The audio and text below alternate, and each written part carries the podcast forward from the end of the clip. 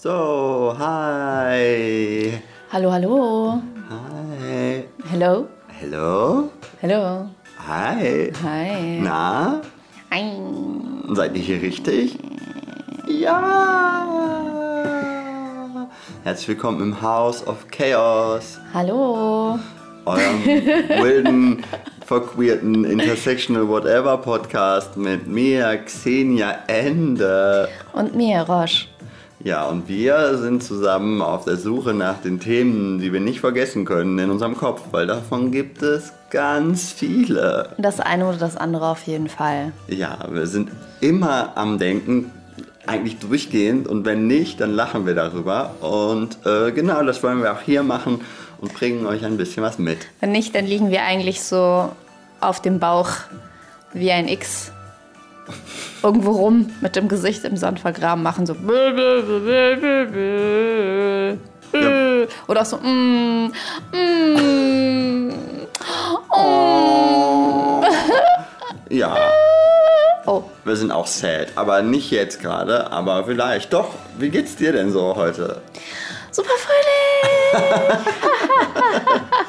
Ach so, nee. Nee, nee. Nee?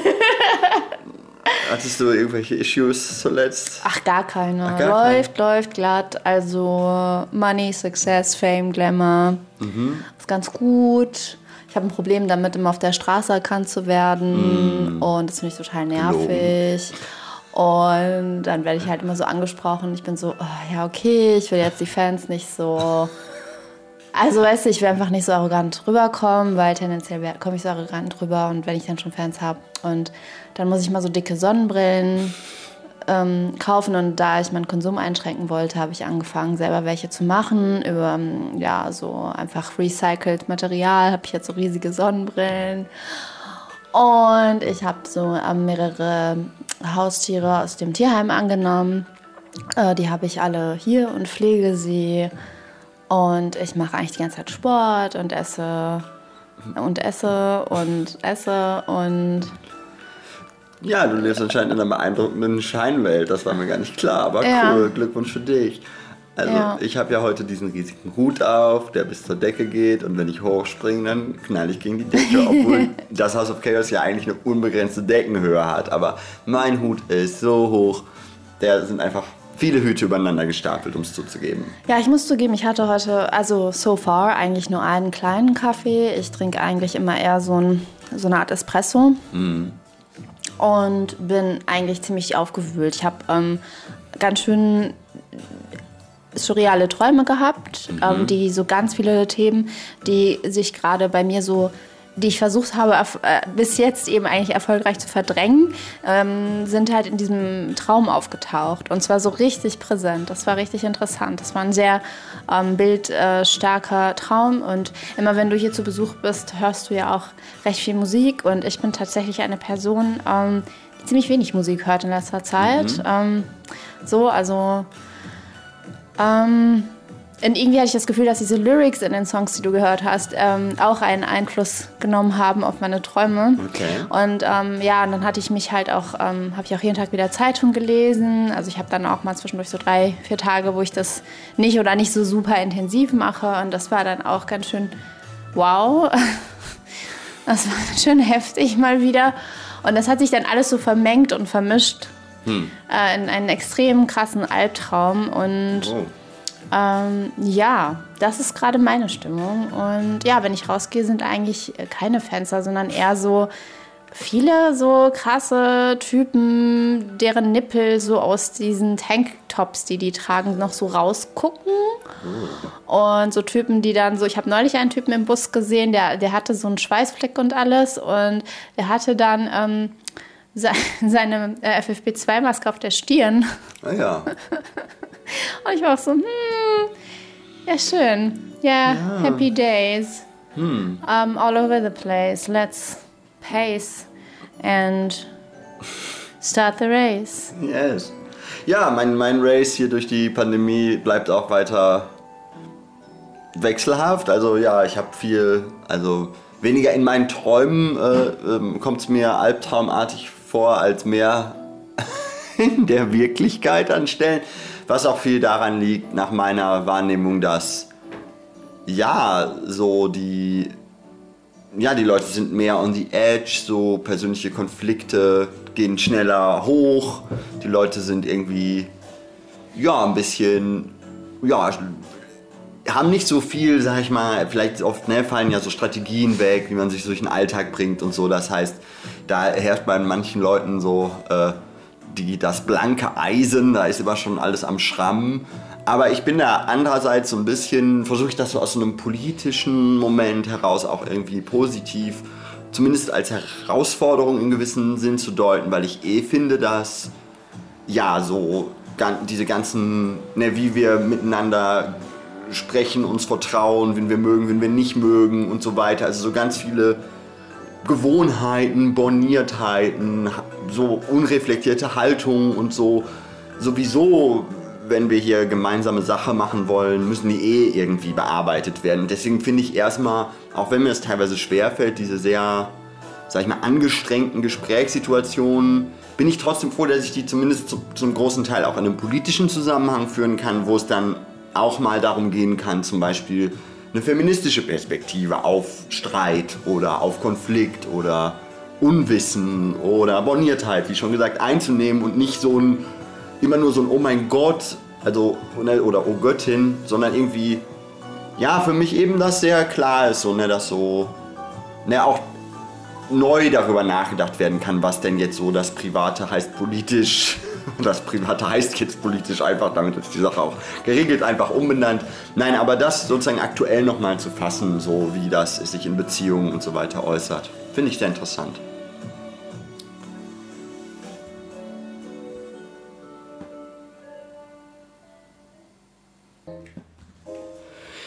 Ja, äh, dann ist ja zumindest schon mal klar, wie es uns so geht.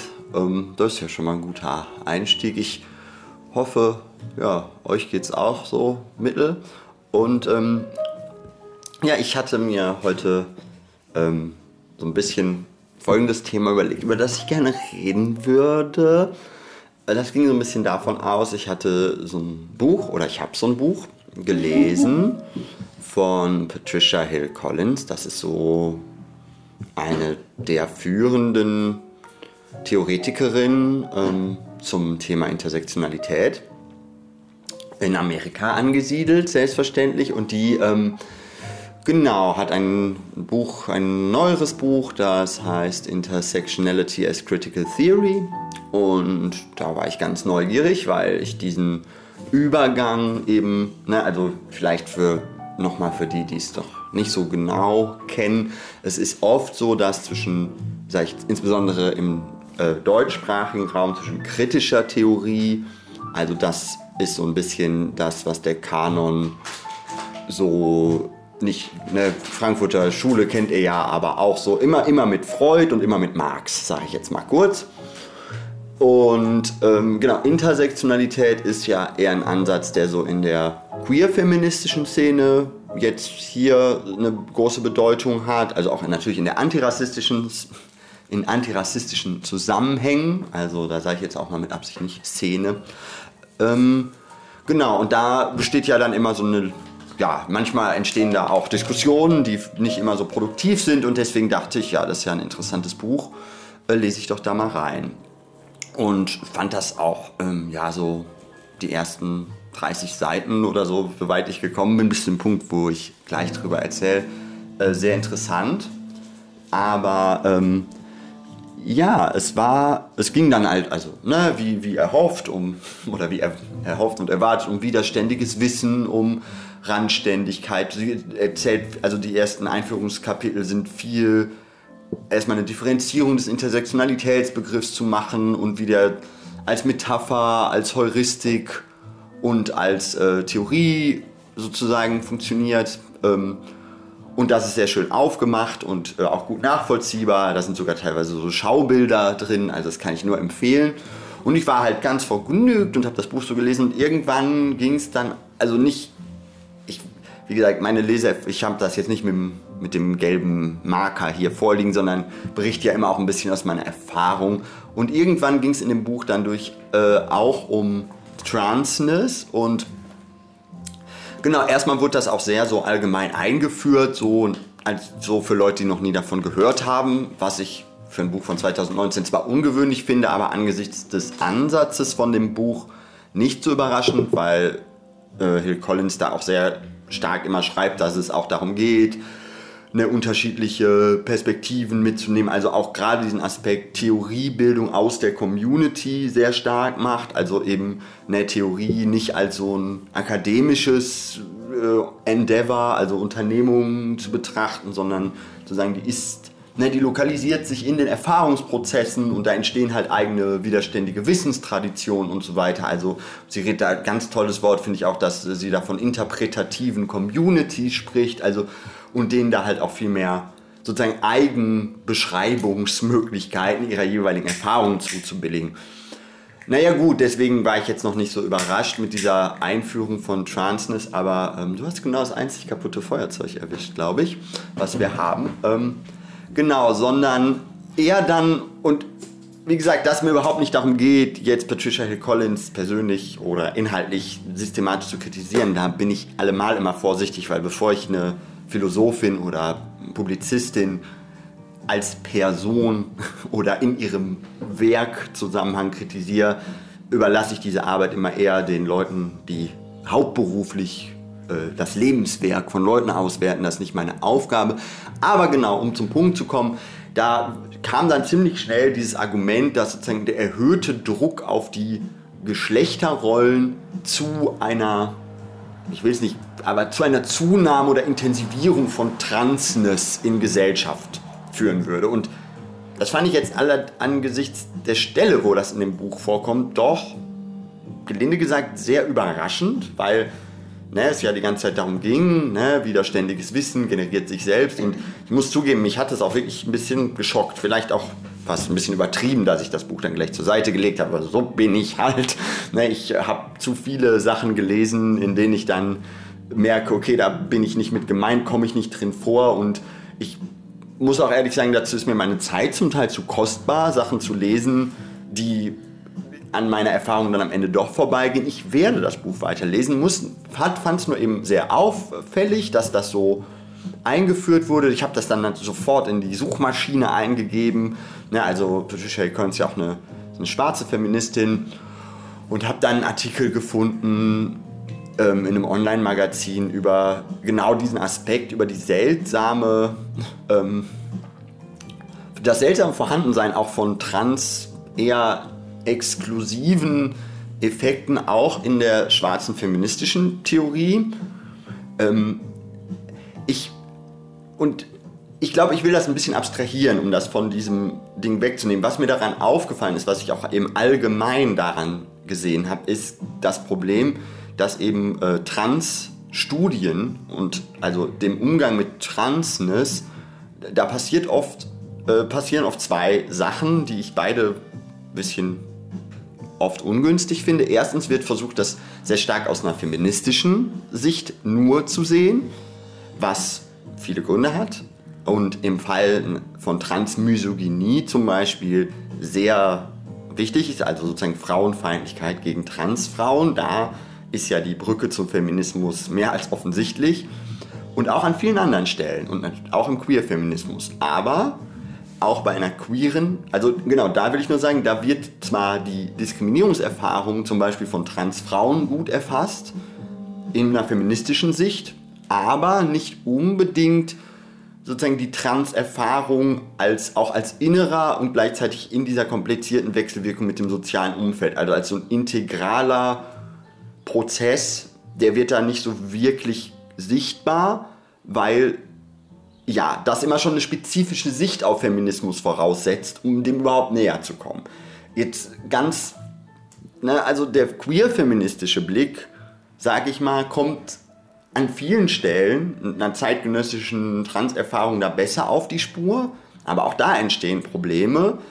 Es ist ja nun so, also dass zeitgenössisch Transpersonen, transidentische Personen auch Transgender-Personen jetzt auch heißen, ne, im Unterschied zu vorangegangenen Jahrzehnten, wo eben viele auch als transsexuell sich definiert haben, was, wo ich immer so ein bisschen changiere, weil ich zu beiden eine eigene theoretische Einschätzung habe und eben finde, dass diese Worte einen anderen Aspekt betonen, ne, unabhängig von Maßnahmen oder sonstigen ähm, ähm, Sachen, die sozusagen die jeweiligen Transpersonen machen, um dem äh, Geschlecht näher zu kommen, in dem sie leben.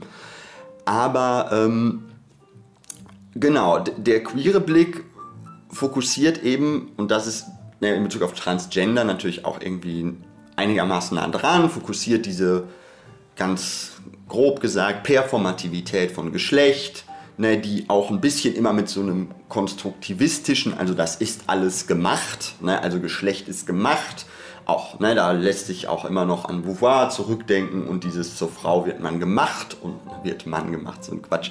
Ähm, genau, aber was eben dem queer-feministischen Blick dann oft entgeht, ist wiederum, dass es nicht nur eine geschlechtsperformative Problematik ist, also ein nach außen gerichtetes ähm, Thema, sondern eben diesen Aspekt sozusagen, und ich nenne den jetzt, also die, eine, einer seinsartigen Veränderung, also das, was ich jetzt im Kontext von Krise, ne, geschlechtliche Krise, ähm, ontologische Transgression, ähm, Übergänge in Geschlechtlichkeiten. Also beide kriegen das nicht so richtig in den Blick.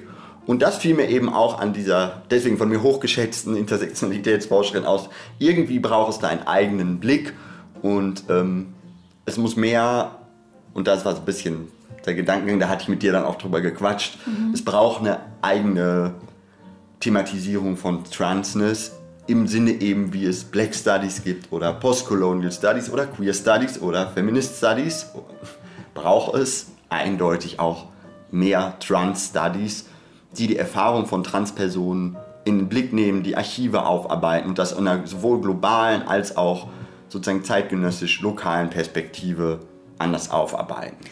Aber eben auch ähm, auf einer postkolonialen äh, in einer postkolonialen Sicht. Also ich muss dazu sagen, dass ähm, wir beiden auf unsere Art, unsere Recherche ähm, sich an der Stelle Intersektion trifft irgendwie. Also mhm. so, und da habe ich gerade so das Interesse, das nochmal auszuweiten, weil das äh, Intersektionalität ähm, natürlich auch gleichzeitig so ein Wischiwaschi oder Platzhalterbegriff geworden ist an ganz vielen Stellen. Und da nochmal genauer zu gucken, weil auch gerade im deutschsprachigen Raum eben auch sehr viel, sag ich mal, ähm, englischsprachige Referenzen dazugezogen werden und das ähm, aber eben sehr wichtig ist, ähm, dass eben auch aus einer ne, aus anderen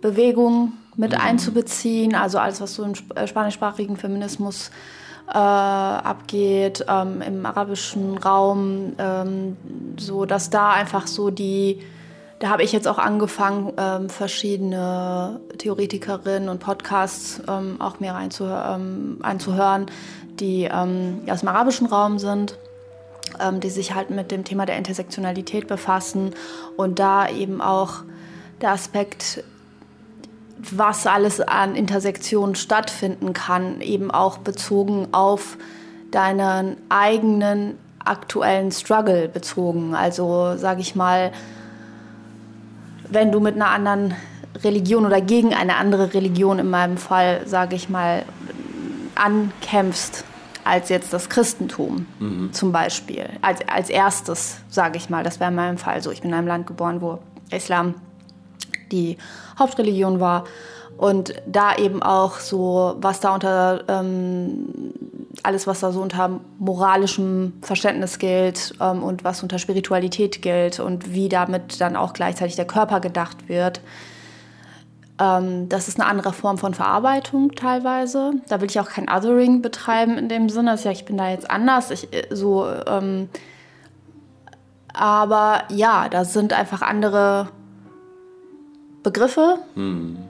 gegen die gearbeitet wird. Und eben, ich finde auch gerade in diesen postkolonialen, mit einem postkolonialen Blick auf Transness zu schauen, ist super wichtig, weil dadurch auch ähm, die Vorstellung von Männlichkeit und Weiblichkeit ganz anders gedeutet werden können. Also das Gespräch hatten wir gestern mhm. äh, auch, dass, ähm, sage ich mal, aus der marxistischen oder materialistischen Sicht, also materialistischer Feminismus, worunter zum Beispiel Silvia Federici mhm. ähm, fällt. Ähm, Moment, muss mich mal hier kurz um, umdisponieren.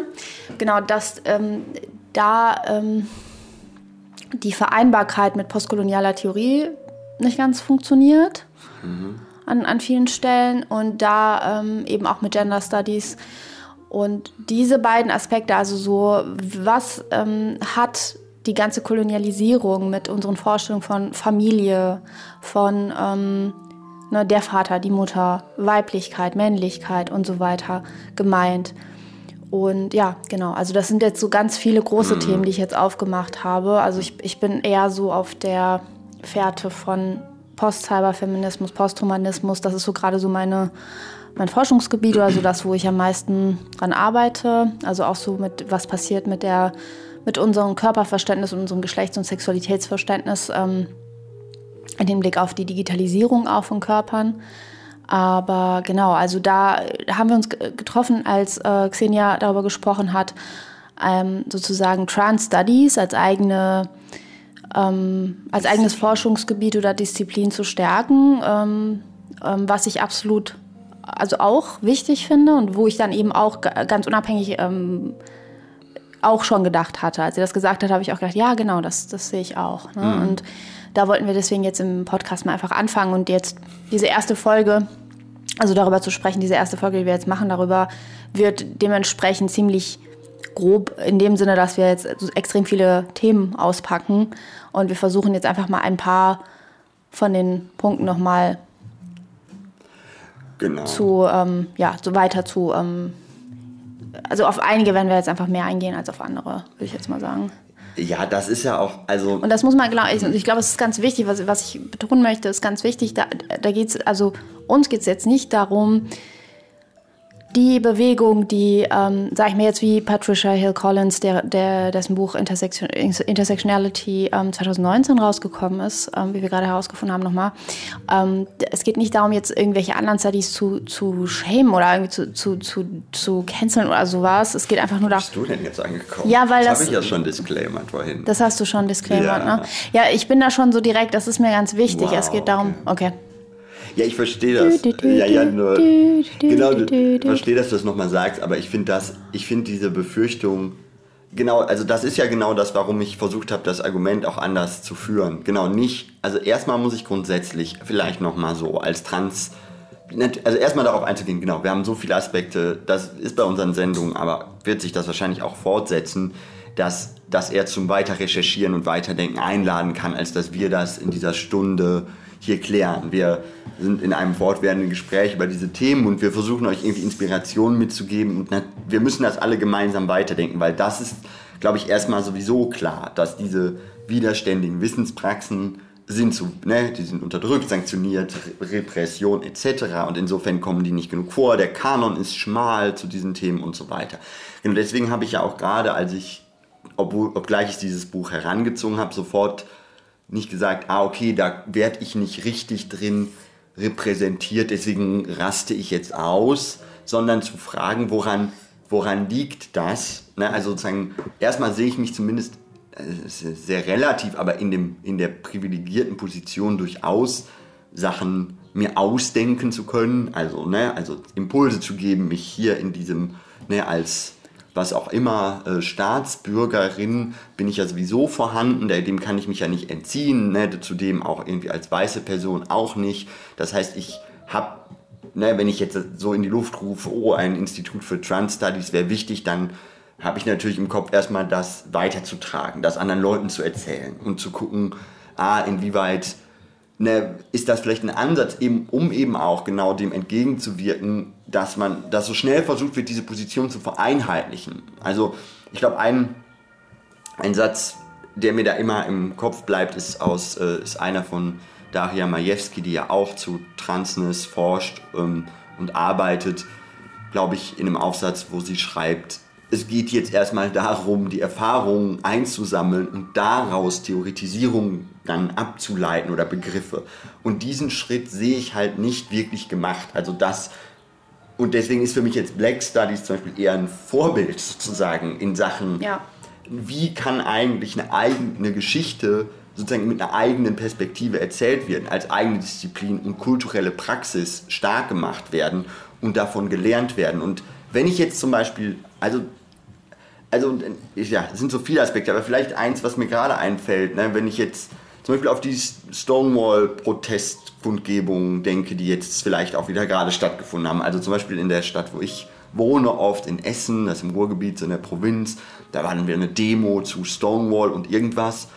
Und es ist natürlich nicht so, dass das unter dem Fokus von Transperspektiven steht bei vielen. Das wird dann in so einem queeren irgendwas, LGBT und dann noch ein paar Cis-Typen, die das dann organisieren. Also, also es ist überhaupt nicht bewusst, diese Geschichte. Ne? Also wenn ihr es vielleicht wisst, ne? gerade im Rahmen der Stonewall Rights und der frühen Emanzipationsbewegung im, in der LGBTQ-Community sind eben Trans People of Color halt ganz weit vorne in der, also ne, das ist ein ganz, ganz wichtiger Punkt.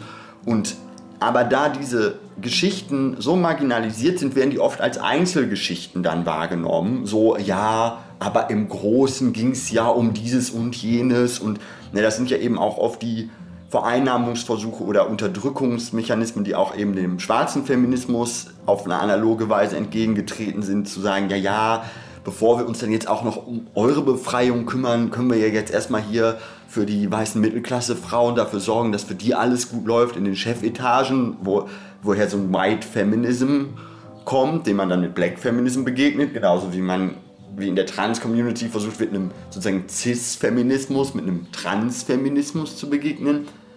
Mein Eindruck ist aber eben, und das ist ja in der Queer Theory auch so, es es kann nicht alles unter dem Begriff Feminismus mal so eben erfasst werden. Also das heißt ja auch nicht, also jetzt mal absurd dahergeplappert, das heißt ja auch nicht Postcolonial Feminismus, sondern Postcolonial Studies. Also ne, ich genau und es gibt auch Black Studies und nicht Black Feminism Studies als erstes, sondern der Gegenstandsbereich. Das, das liegt mir so am Herzen. Also der Gegenstandsbereich, den zu erkunden und wie du richtig gesagt hast, das in einen ne, globalen historischen Zusammenhang zu bringen und eben auch und das ist vielleicht das, woran ich jetzt erfahrungsgemäß natürlich noch näher dran bin, wie vollzieht sich Transerfahrung in so einer erstmal sehr binär aufgestellten Gesellschaft und eben auch wo die Gesetze ja auch so sind, ne? also ne, und die Regelungen, die Passeinträge, ne, das TSG, transsexuellen Gesetz, sind alles ganz, äh, ganz schwierige äh, Dinge und genau, das ist natürlich etwas, was ich in meiner Erfahrung jetzt in den letzten Jahren sehr, sehr stark gemerkt habe, was für ein, ja, was für eine intensive ähm, innere Aufarbeitung eine, eine Transerfahrung eigentlich in Gang bringt. Ich will gar nicht mal sagen, dass die aktiv ist, sondern was sich da alles ändert, in wie vielen Bereichen eben Perspektiven sich ändert, ändern, was mir unheimlich viele Möglichkeiten gibt, zum Beispiel zu feministischen Debatten beizutragen, weil ich eben ne, diese Zurichtung und Geschlechtsstereotypisierung so auch in, in, in der, im Vorbewussten gut nachvollziehen kann zum Teil, weil ich eben viel mein Leben lang damit beschäftigt war, durch Coping-Strategien, also wie kann ich doch so tun, als sei ich vielleicht doch ein Cis-Mann oder eben jetzt in meinen Erfahrungen mit insbesondere Cis-Frauen, die mich plötzlich ganz anders behandeln. Also wo ich, also wo ich jetzt eben auch merke, ach so, ja, also diese,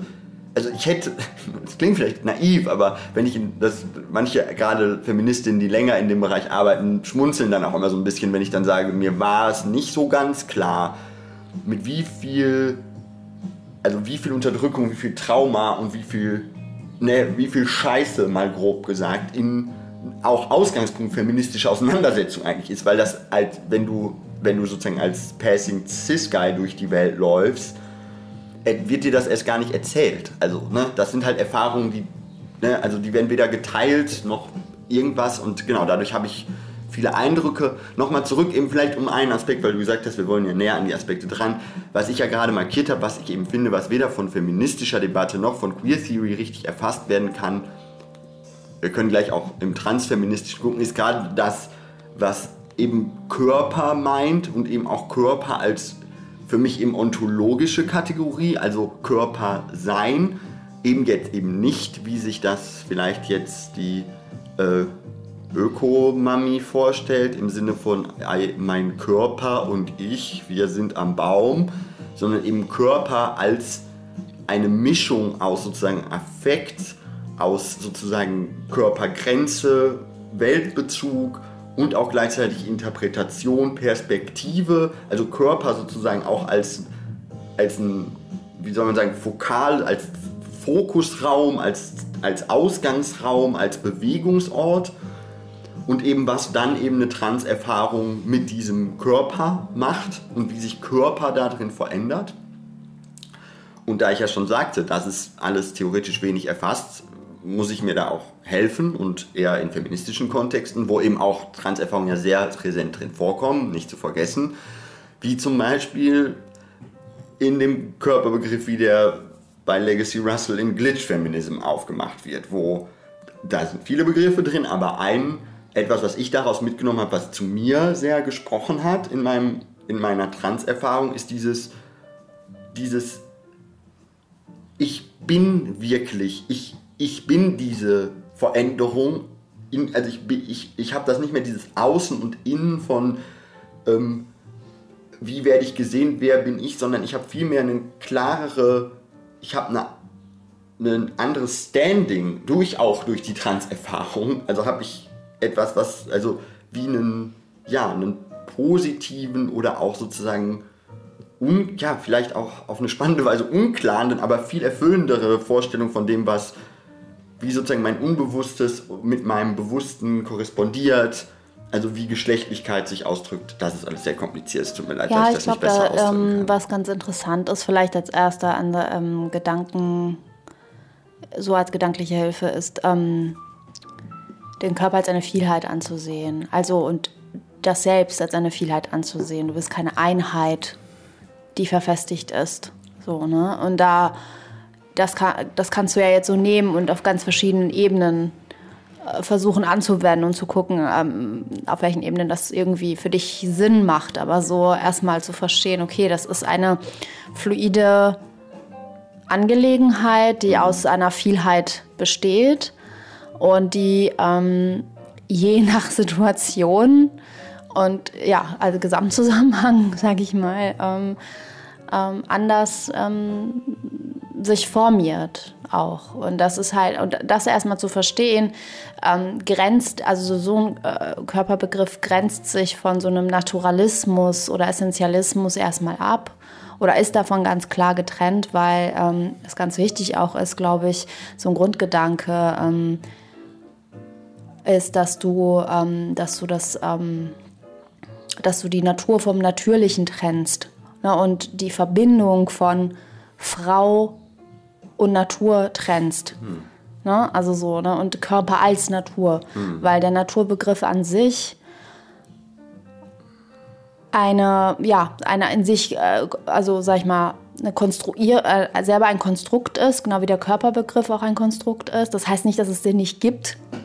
Na, also nicht, nicht falsch verstehen. Also wenn ich sage, es ist als ein Konstrukt, meine ich das nicht auf so einer vereinfachten äh, Matrix-Nummer, so es gibt es alles nicht, sondern in dem Sinne, dass das eben dass ähm, wenn du sagst, ja, die Frau ist ja der Natur näher zum Beispiel, irgendwie natürlicher und ähm, anfängst mit so einem Essentialismus zu argumentieren, ähm, in, irgendwann in so eine Sackgasse gerätst. Mhm.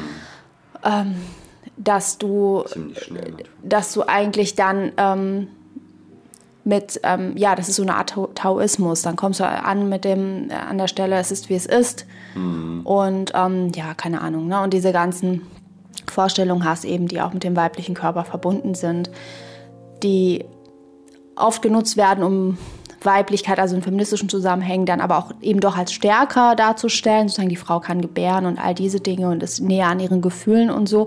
Ähm, was ja erstmal so ich mal so aus männlicher Sicht als schlechter und schwächer eingeschätzt wurde oder wie auch immer. Aber eigentlich ist das falsch, weil das auch nur bestimmte Sachen betont die eigentlich einfach nur eine Grenze zwischen weiblich und männlich darstellen. Und ähm, wenn man sich einfach auch anschaut, was es sonst noch für Familie, äh, Konstruktionen gab in der Art und Weise, wie bestimmte Aufgaben übernommen wurden, ähm, bevor wir zu dieser Familienkonstruktion kamen und den festen Vorstellungen von männlich und weiblich, dass da eben das viel durchmischter war. Mhm. So, ne? Und dass da einfach so, ich glaube einfach, das ist ganz wichtig, das erstmal so zu verstehen, dass das, ähm, ja, dass es da einfach eine Trennung gibt hm. zwischen, mhm. dass du dieses Es ist, wie es ist, erstmal auflösen kannst und so diese ganzen Veränderungen. Also so eine Lebensspanne, ist ja auch ganz schön lang und irgendwie sich vorzustellen, was du da alles so alles durchmachst und das auch mit deiner Geschlechtlichkeit und ähm, also mit Gender and Sexuality sozusagen alles so durch, mhm. Durchleben kannst. Ähm, und je nachdem, wie bedroht du auch bist von der Außenwelt, sage ich mal. Ne? Also wie, je weniger du in diese Vorstellung von, was ein, bleiben wir bei diesem Staatsbürgerbegriff oder ne, so, das ist dann so, wer ist das alles? Mhm. Wer ist damit eigentlich gemeint? Oder auch so diese ganzen Bewegungen, ähm, so erst ähm, so es geht um den Mann, es geht um den adligen weißen Mann, dann geht es um den bürgerlichen Mann, dann geht es um, die, um den bürgerlichen weißen Mann und die bürgerliche weiße Frau. Und dann, ne, und dann kommen immer weiter, so, dann kommen immer mehr Kämpfe dazu, die mhm. einfach irgendwie doch nochmal betonen, dass es eben nicht so binär ist, dass es eben nicht so einfach ist. Und dass es deswegen der Intersektionalitätsbegriff ein wichtiger Begriff ist, weil es da um die ähm, na, also diese ganzen Schnittstellen die Komplexität einfach zeigen und dass das eigentlich viel mehr Leute betrifft, hm.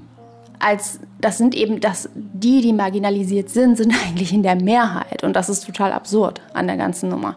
Das kommt auch noch hinzu. Ja, ja, das, das sind, glaube ich, gesellschaftliche Shifts, über die wir auch an anderer Stelle dann nochmal ausführlich reden müssen. Genau, das, also gerade mit diesem Schlusssatz, den finde ich sehr inspirierend, um darüber länger nachzudenken, was sozusagen eigentlich genau, wer ist eigentlich on the margin? Also wo ist denn dieses fiktive Zentrum und ist sozusagen dieses Zentrum nicht viel mehr äh, nicht, nichts anderes als eine Macht- oder Herrschaftsfiktion? Also, also sagen wir mal, gibt es überhaupt Erfahrung außerhalb von Grenzerfahrung?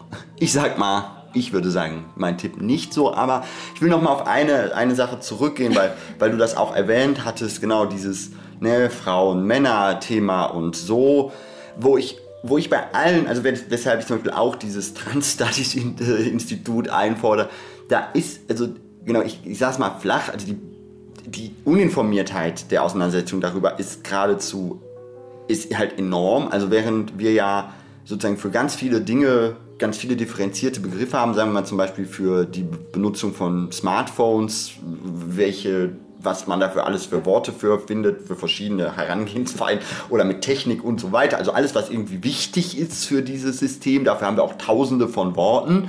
Wenn wir aber jetzt über die Frage von Geschlechtlichkeit reden, das ist so mein Schemasatz, dann haben wir es oft mit so Ratgeberliteratur dritte Klasse zu tun vom Niveau her. Also und das aber eben auch bis ins hochdekorierte Feuilleton. Ähm, also die konservative Presse schämt sich ja nicht mal dafür, ständig wieder zu repetieren, dass das ja nun mal so sei mit dem Mann und der Frau. Und ich, und das ist aber auch für viele Leute, die das theoretisch rezipieren, nicht ganz leicht. Sozusagen, wie du, weil du ja selber gerade noch einschieben müsstest, wenn ich jetzt auf die Konstruiertheit hinweise, dann heißt es nicht, dass es das nicht gibt. Mhm. Aber das ist ganz schön tricky für viele, weil, also ich versuche es mal jetzt, auch diese Formulierung, entschuldigt mich, falls die jetzt auch schief läuft also die Art, was die meisten Leute irgendwie mit Geschlecht anscheinend meinen, hat wohl was mit reproduktionsspezifischen anatomischen Bedingungen zu tun, was auch das nicht so richtig erfasst, wenn dann sich angeguckt wird, dass es ja oft überhaupt gar nicht wirklich um Reproduktion, also im Sinne wirklich von, ne, böse gesagt, Reproduktion von Arbeitskraft, also Gebärfähigkeit, also eine Kontrolle derer geht, was ein Aspekt ist davon, aber angesichts dessen, wie wirsch diese Gespräche verlaufen über das Thema Geschlecht, Gender, drängt sich mir halt sehr deutlich auf, dass, dass, dass wir es da eben mit, dem Gro mit der großen Tabulandschaft Geschlecht, Körper, Sexualität, Begehren, Lust, Beziehungen und so weiter und so weiter zu tun hat. Also, ne, wie du richtig, also ne, es, in, so, sobald wir die Tore öffnen, zuzulassen, dass nicht alle binär und normal sind, genau, haben wir mittlerweile, ich will jetzt nicht raten, aber ich habe gestern noch mal recherchiert, 64 verschiedene Pride-Flaggen, also ne, von unterschiedlichen geschlechtlichen Figurationen, im nicht-binären Spektrum, im asexuellen Spektrum, im Agenda-Spektrum und im, also, ne, im Intersex-Spektrum und in verschiedenen Kombinationen mit unterschiedlichen Begehrensstrukturen, mit unterschiedlichen Identifikationsstrukturen.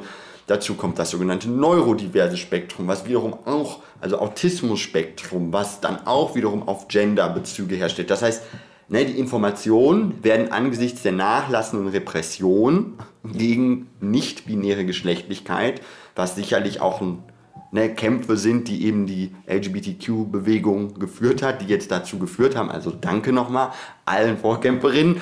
Aber wir müssen hier halt weitermachen und uns eben angesichts dessen, dass es nicht mehr so ist, dass Menschen, die auch selbst hier in diesem Scheißland heranwachsen, nur binäre Erfahrungen machen können, sondern eben auch andere. Und ähm, ja, da und ich glaube halt, oder meine Wahrnehmung, wenn ich diese Debatten über Transness lese, lese ich zu den meisten Teilen eigentlich nur so konservativ, reaktionär, körperfeindliche Arschloch-Psychos gegen Leute, die irgendwie eine Erfahrung mit ihr, also die überhaupt einen Versuch unternehmen, einen sozusagen positiven Begriff ihrer eigenen Sexualität und Geschlechtlichkeit zu entwickeln. Das alleine schon, und das ist vielleicht ein bisschen überzogen, meine Reaktion, aber so kommt mir das vor. Also, dass die eigene, der eigene Frust, Ärger, hineingefressene Zurichtung über diesen Zustand eigentlich nur so einen autoritären Hassreflex auf alles auslöst, was eigentlich sexuelle Befreiung dann, im, dann wieder ist. Natürlich in einem anderen Sinne als in der Sexfront vor 100 Jahren oder in ne, den... Ähm, Was meinst du mit Sexfront vor 100 Jahren? 100 Jahre ist vielleicht nicht ganz richtig. Ich dachte so an Wilhelm Reich und Sexfront, und ich weiß nicht, wann ist das? So. 30, 20er, 30er Jahre? Mhm. Genau, also, ne, also da ist sozusagen Sexualität und Geschlechtlichkeit ne, ein wichtiger Moment von Emanzipation ist und damit eben auch ein Umgang mit den Traumatisierungen, die durch diese patriarchale und binärgeschlechtliche Ordnung, die so den Subjekten zukommen, das ist super zentral und wichtig und das glaube ich, dass da Trans, also eine Beschäftigung, die sich ganz dezidiert auf Trans-Erfahrungen auch ausrichtet, ähm, also eben auch auf diese Übergänge, also die ne, Trans als Erfahrung betont, aber eben auch Trans, wie du richtig gesagt hast, in einem ne, globalen Kontext der Frage nach, inwieweit, ne, wie weit binäre Geschlechtlichkeit als offensichtlich koloniales Projekt ähm, eigentlich Lebensrealitäten zerstört hat und wie weit wir da über sozusagen mit Communities across time und äh, across äh, Queering äh, Time wieder zu einer Wiederaufnahme von diesen ganzen uneingelösten Zukunften kommen,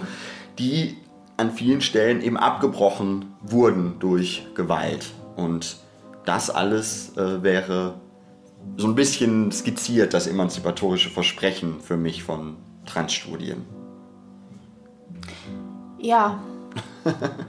ja, dass das einerseits eben kom komplexer bearbeitet werden kann und andererseits ist irgendwie, und da habe ich irgendwie echt Beobachtungen gemacht, die mich ähm, nochmal darauf aufmerksam, oder wo mir nochmal selber aufgefallen ist, dass ich ähm, scheinbar ziemlich radikal bin im Vergleich weil ich ähm, schon allein, wenn ich über Feminismus, also wirklich einfach nur Feminismus, also ich setze da noch nicht mal intersektional oder so vor, ähm, mir einfach aufgefallen ist, dass ich im Gespräch mit unterschiedlichen Leuten in meinem Umfeld, aber auch so, was ich so ähm, aus den Medien so mitkriege, dass es für viele ähm,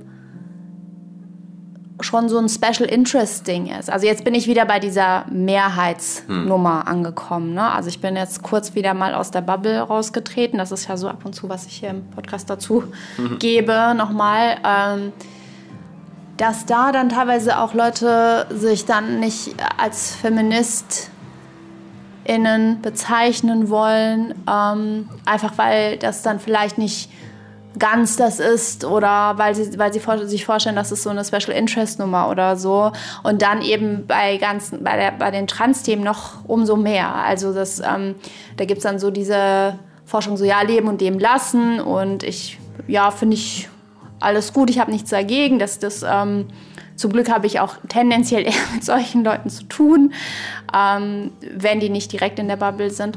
Aber ähm, ich denke mir so, egal was du für eine Arbeit machst ne, und äh, womit du dich beschäftigst, ähm, das ist halt mehr als einfach nur so ein Special Interest Ding. Das, das, ist, eine, das ist eine Bewegung, eine Auseinandersetzung, die... Ähm, es geht ja schon darum, dass wir diese ganzen Vorstellungen, die sich eingegraben haben um Familie, Sexualität, Liebesbeziehungen, ähm, ähm, Bezug zum Körper und so weiter, dass das mal über diese ganze freudsche Nummer mal hinausgehen sollte und auch über diese ganze Self-Care. Äh, Verein, Obervereinfachungsnummern, so, ähm, wo ich mir denke, was hat das überhaupt mit irgendwas zu tun? Wenn wir uns das anschauen, dass, also worauf ich hinaus will, ist, ich denke, dass es mit uns allen was zu tun hat und dass es uns allen, dass es uns allen betrifft. So egal, ob du ja, ich weiß gerade nicht. Ich habe das Gefühl, wenn ich das jetzt aufmache, mache ich so eine. Eigentlich, eigentlich führt das zum, zum nächsten Podcast eigentlich thematisch.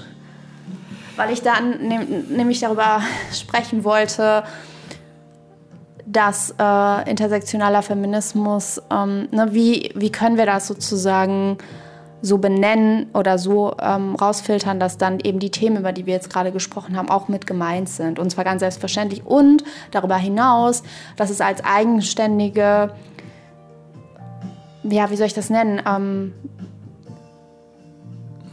Vorschlag zum, zur Veränderung von ähm, die Musik macht mich total wuselig, muss ich gerade merken, Leute. Außerdem also ich, ich finde, was ich, ich sagen will, ist, ja, du weißt genau, was ich sagen will. Wir weiß, hatten das gestern das Gespräch. Du könntest mir ja auch helfen. Ich, ich wollte eigentlich, ich, also, wir sind jetzt ja auch gleich am Ende und gehen in unseren Hörspielpart über. Du hast jetzt schlimm. noch 27 äh, Boxen aufgemacht. Ich ja. würde die alle zumachen und äh, empfehlen, Buch. dieses Buch von äh, Patricia Hill Collins zu lesen, auch wenn ich selber nicht weitergelesen habe. Aber allein die ersten 30 Seiten, genau um mal eine Basis zu schaffen darüber, worüber reden wir, wenn wir über Intersektionalität reden, das ist ja ihre, ihr Thema. Genau. Wo, geht dieser Begriff hin? Was ist damit eigentlich gemeint? Wer benutzt den wen? Also wer benutzt den wie? In welchen Zusammenhängen wird er wie verwendet? Das alles hochinteressant. Damit werden wir uns weiter auseinandersetzen. Und wir hatten uns ja vorgenommen, Roche, dass wir am Ende von jeder Sendung jetzt einen kleinen Hörspielpart machen. Und deswegen würde ich jetzt sagen, ähm, ja, ähm, das war unsere lebendige Diskussion. Wir, ne, es ist immer, the world is too much or the world is too little for us because we are just more than enough. Und uh, so many selves, like we heard before. Genau, und deswegen, ja, ähm, da wir jetzt ins Hörspiel übergehen, äh, verabschiede ich mich für diese äh, Woche. Uns gibt jeden Monat eine neue Folge. Äh, guckt einfach bei freiradios.net oder ähm, bald vielleicht auch woanders. Ja, äh, danke fürs Zuhören, ihr Lieben. Willst du auch noch einen Pieps machen? Pieps.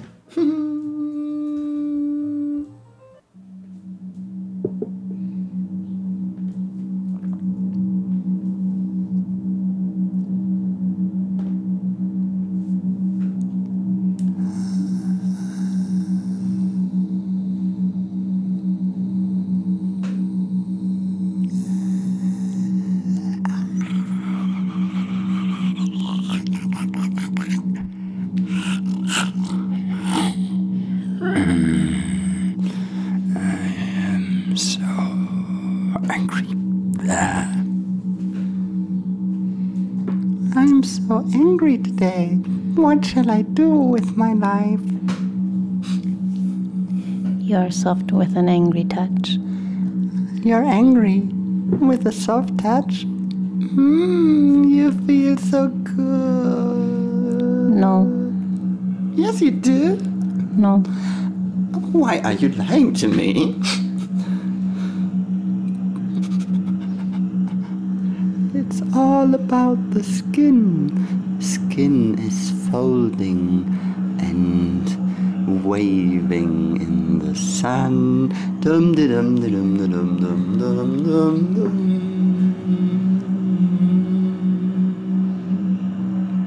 Also, ich war sehr neugierig, aber dann waren die Leute ein bisschen problematisch und dann habe ich auch gedacht, nee, das ist mir eigentlich jetzt auch zu viel, das alles auf einmal zu verstehen. Aber, aber dann habe ich, hab ich doch gedacht, einfach hin und dann es so groß und rund und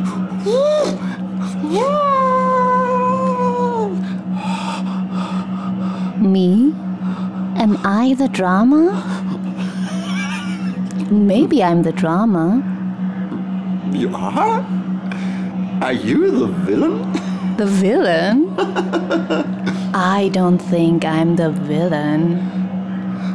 You could be. Vielleicht, wenn du, wenn du die Karten. Also ich meine, ist ja auch eine Frage jetzt von Moral und, und, und gut, böse. Wer, wer ist schon wer? Was du? Viel mehr als das. Ich viel mehr als du. Ich viel mehr als das. Als was? Als das Objekt. Also dann bin ich einfach aufgestanden und dann bin ich aus dem Bett und dann bin ich gestolpert und dann habe ich das Kuscheltierchen gesehen und das schaute mich an und sprach Hallo und dann ging ich einfach weiter und dann musste ich ganz schnell raus und dann kam eine riesige Schlange und sagte zu mir, Ich hab dich so vermisst. ich bin die Schlange der Sünde. Nein, ich bin die Schlange der Fünde. Ich habe viele Fünde. Also als, als Vielfalt von Pfann vielleicht. Pfande, Fünde, Marmelade. Ich bin ja keine Schlange, ich bin ein, ein Biber. Ich bin ein Biber. Ich bin ein Biber. Ich fälle die Bäume der Zivilisation. Etwas Tee? Aber gerne doch. Gluck, gluck, gluck, gluck, gluck, gluck. Ist denn schon so spät? Ich glaube, es ist schon sehr, sehr spät. Aber die Uhren, die Uhren, die laufen gar nicht mehr. Guck, wie sie da rumliegen. Da ist ein kleines Kaninchen. Oh, wie süß das ist. Es ist so niedlich. Oh, in der Küche. Muttern kocht mit einem Hebel. Äh, warum, warum wird das immer so schnell, so fragwürdig? Die Welt wirkt immer noch in einem Moment so nachvollziehbar. Also ich verstehe überhaupt nicht, wie ich das nicht verstehen kann. Also also ich, also ich, ich, Ich schließe meine Augen und atme ich- tief ein also ich- ich- und kotze tief aus. Ich, ich, also ich, das ist ja auch eine Fähigkeit, das wieder loszuwerden. Also, also in, in, dem Vergessen auch äh, zu, zu, zu rühren. So. Ich nehme mein rechtes Bein und dehne es. Meine Nase berührt mein rechtes Knie. Und mein rechtes Knie fällt wieder auf den Boden und öffnet eine Platte und unter der liegt eine kleine Botschaft für mich geschrieben. Ich atme tief ein und dann wieder aus. Ich rühre in meinem Bauch und finde eine Triggerwarnung. I am so angry today. I am angry. I'm angry with a soft touch. You are soft with an angry touch. Oh, I forgot about it. ich glaube, wir sollten nach Hause gehen. Der, der Bus ist schon ganz verrückt. Haben wir schon 20? Nee, das sind nicht genug Leute für eine Fahrt. Du musst jetzt gehen. Aber ich habe gar kein Ticket. Das macht nichts. Soll ich einfach einsteigen? Steig ein, Aber der Bus ist so schnell, ich kann da gar nicht rein. packe deine Füße ein, Okay. Arme in den Rucksack und renn los. Ich krieg dich noch, ich krieg dich noch.